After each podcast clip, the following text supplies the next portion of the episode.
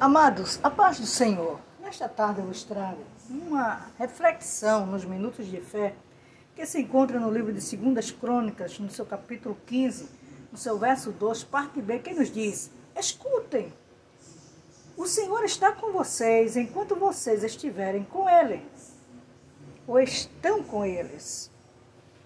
Eu vejo aqui quando o Espírito de Deus veio sobre Azarias, filho de Obed, e ele saiu ao encontro de Asa. E disse a Asa e a todo Judá e Benjamim: Escutem, o Senhor está com vocês enquanto vocês estiverem com Ele. O que eu quero dizer nesta tarde, queridos, é que muitas vezes nos alargamos, queremos e achamos que estamos fazendo certo e não estamos, estamos desagradando ao Senhor, bem distante cada vez do Senhor, e o Senhor nos advertindo. Mas aprenda, o Senhor está dizendo para mim e para você. Se você estiver perto de mim, eu estarei perto de você. Se você estiver comigo, eu estarei com você. Porque o Senhor não se agrada de pecado, o Senhor não se agrada de desobediência.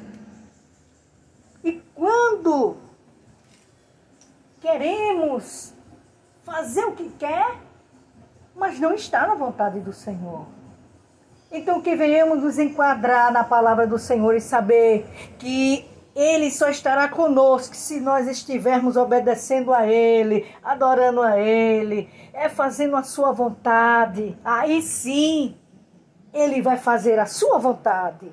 Ele vai te abençoar, Ele vai te dar vitória, Ele vai liberar as tuas bênçãos e você vai ver o agir, o trabalhar de Deus na tua vida. Você quer ser abençoado? Então obedeça ao Senhor, esteja com Ele, ande no seu caminho.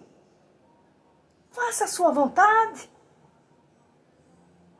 O Senhor quer te abençoar. Você crê? Ele quer te fazer prosperar, te abençoar na terra. Agora, esteja com Ele e faça a sua vontade. Amém, querido? Que Deus em Cristo vos abençoe, em um nome de Jesus.